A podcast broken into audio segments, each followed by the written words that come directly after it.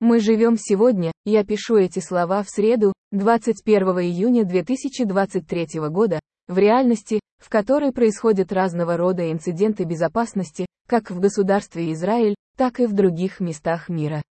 Когда на человека нападают при таком происшествии есть, как известно, два варианта ответа. Один, конечно, бороться с нападающими, и второй, бежать.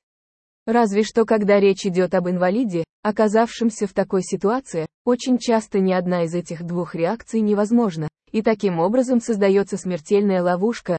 И более того, у многих инвалидов физическая инвалидность не позволяет человеку, страдающему от инвалидности, держать оружие в целях самообороны, может быть использован в такой ситуации, и исходя из предположения, что такая защитная мера, если и когда она будет разработана, также может быть использована некоторыми инвалидами, поскольку, вопреки общепринятым клеймам, инвалид не всегда бедный или хороший человек, следует также подумать об установлении критериев того, какие инвалиды будут иметь право на получение или использование таких мер защиты и какие условия в Иерусалиме Израиль.